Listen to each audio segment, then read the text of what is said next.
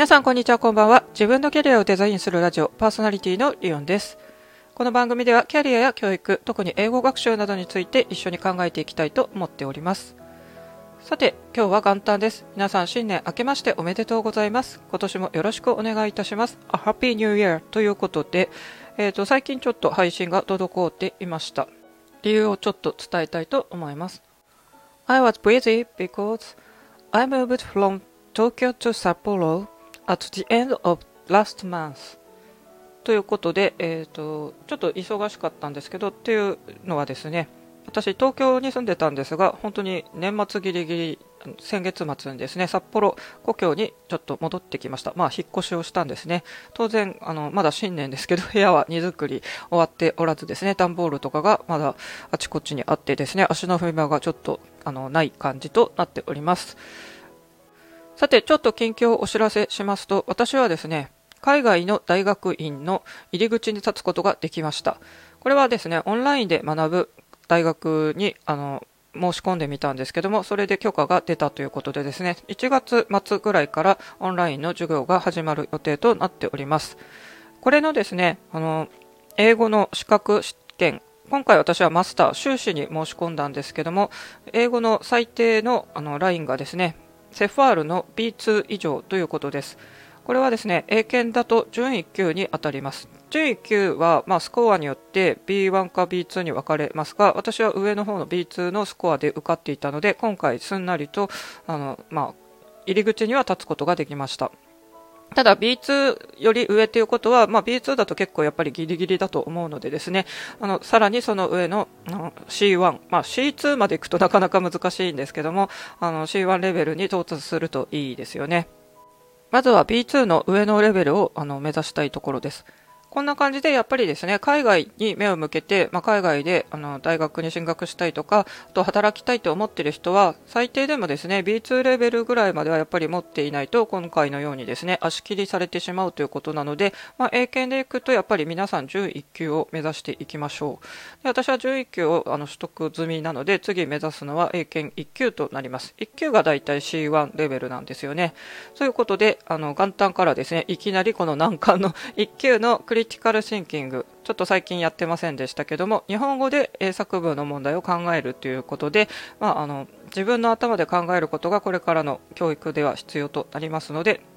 一緒に考えていきましょう。まあ、やっぱりですね、問題さっと読んで考えただけではまだまだ難しいなと思っていくので、まあ、私もあの英検1級学習者でもありますので一緒にあの勉強していきましょう。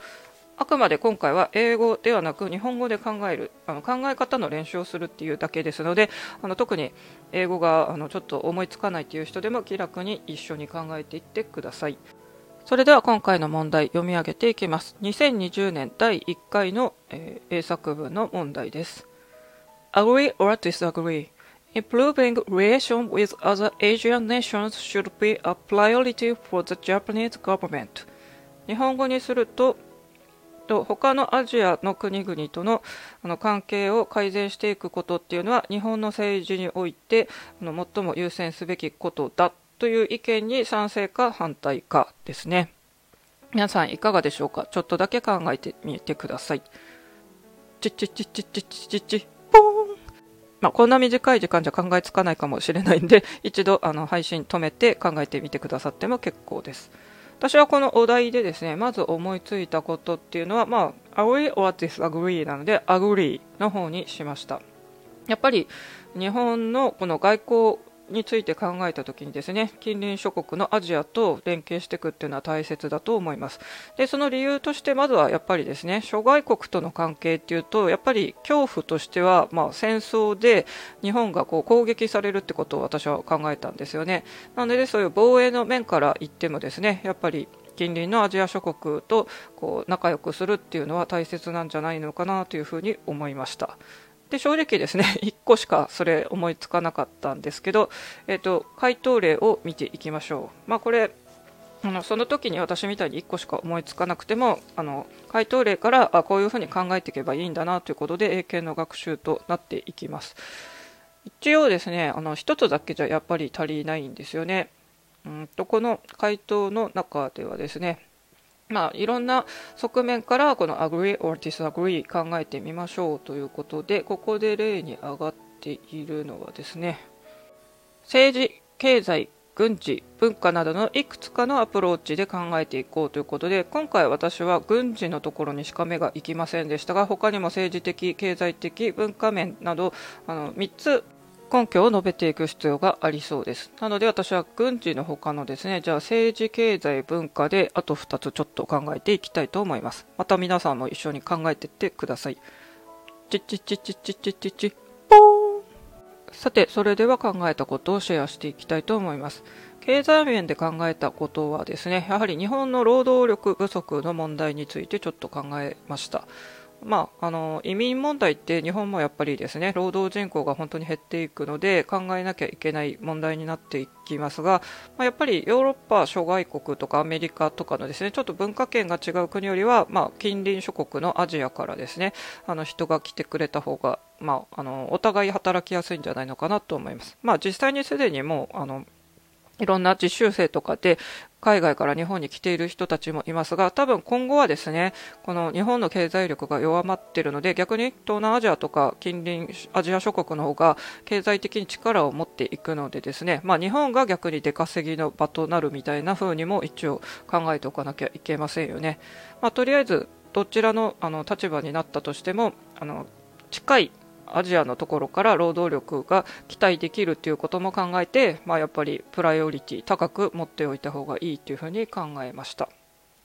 でもう一つ、まあ、文化って言い切っていいのか分かんないんですけども、まあ、私も教育業界にいるのでですね教育の側面で考えるとやっぱり日本の今のこの詰め込み型の義務教育っていうのはちょっと問題があると思ってます。私がこの配信で伝えているようにクリティカルシンキング自分の頭で考えるってことも必要となっていて実はもうマレーシアとかですね諸外国の方でこういう取り組みをしているのでまあこれからはですね、日本の教育はアジアの他の国の教え方をあの学んで取り入れていくのがいいんじゃないかなというふうに私は考えました。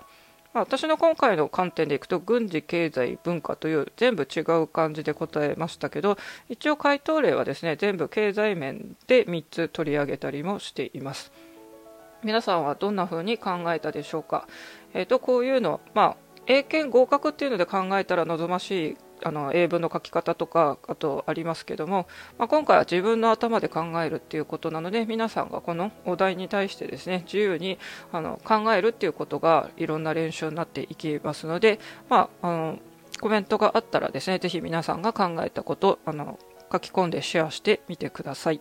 まあ、何がいい悪いとかですね、あの、ここ政治って書いていますけど、ちょっと政治の意見をですね、やっぱり公にこう出すっていうのは結構揉めると言われてますので、まあ、あの今回はあくまで勉強ということなのでですねそういう政治思想を聞いているわけではありませんので、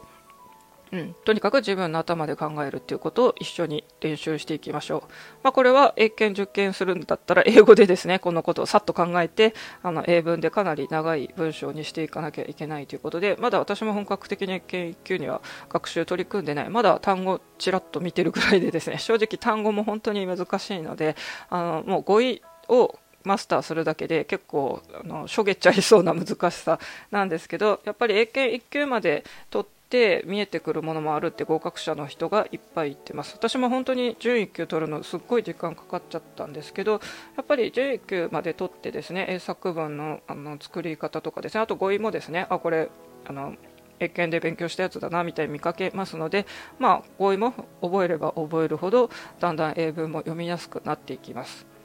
まあ、そんな感じで皆さんもぜひぜひですね、もう元旦からでもいつでもあの学ぼうと思えば学べます。で、この考えるってことは本当に私のこの配信聞いて、この問題、あの、近隣のアジア諸国とこう友好的に過ごすことは日本の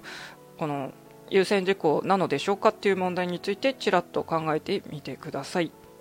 えっ、と、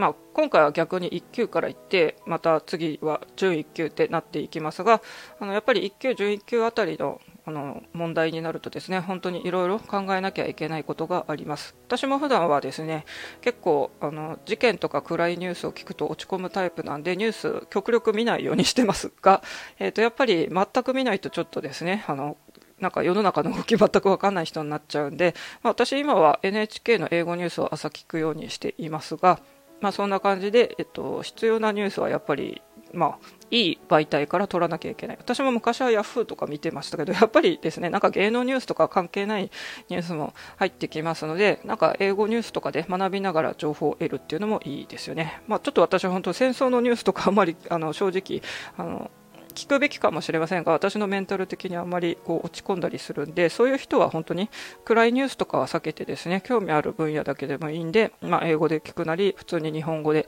新聞のなんか媒体から得るとかですね、まあ、質のいい情報を一緒に取っていきましょう。というわけで今日は元旦ですけども、まあ、私がCEFR の B2 レベルを獲得してたことによりですね、大学院の入り口に立つことができたという話です。一応ですね、あの、そこまで英語力がなくても申し込みはできるんですけど、その場合ですね、あの実際授業を受ける前になんか英語のレッスンを受けなきゃいけない。で、海外なんで当然全部 all English になるんで、それだったら慣れたですね、英検ってもう今割とあの、小中学校とかでもですね、受験を促していて、まあ、取り組みやすい試験だと思うんですよね。で、4技能全部できますので、今回私の大学院に関しても入ってからもですねオンラインなんでリーディングとあのライティングのみ使うということなんで逆にリスニングとスピーキングは自ら勉強していかなきゃいけないんですよね。まあそんな感じなんでとりあえずやっぱ英作の時ですねこの英検の対策はすごい役に立ちますので今回一緒に考えたようなこと私は今回教育学を学ぶ予定でいますが、まあ、教育についてどう考えますかって問題がきっと課題でどっさりと出ると思うのでですね、えー、と普段からこういうちょっと難しいようなこともやっぱり積極的に考えていきたいと思います。それでは皆さんもですね、えー、と日々クリティカルシンキング自分の頭で考えるやっていきましょう。もし保護者の方がこれを聞いてたら、お子さんにですね、頭ごなしに勉強しろっていうんじゃなくて、その前にあなたもじゃあ勉強してるんですか？大人の方が今学ばなきゃいけないですからね、リカレント教育っていう時代ですので、あなたもじゃあ日々こういうことをあの自分で考えたりしてますか？逆に子供にですね、本当にプログラミングの ICT の教育についてですね、スクラッチってどうやって使うのとか、本当に聞いてみてください。あの、デジタル機器に関しては圧倒的にお子さんの方がよく知っていると思います。あの多分一番これから日本の教育改革で課題となるのはですね保護者とか大人の人の意識改革なんですよね、まあ、私もこうやって新しい教育いろいろやっていきましょうって訴えてますがやっぱりどうしても昔の詰め込み学歴偏差値主義っていうのを、まあ、そういうのを塾講師なんで 追い求めてもきてるのでですね、まあ、大人が本当に世界のマレーシアとか新しい IB とかですね新しい教育どんどん知ってって、まあ、良いものを取り込んでいくっていうのが勧められますので皆さんもぜひこういうこと一緒に日々あの情報を得ていったりしましょう。それでは皆さん自分のキャリアを本当にあの自分でデザインしていってあの夢に向かって頑張っていきましょう。Let's think myself それではまた。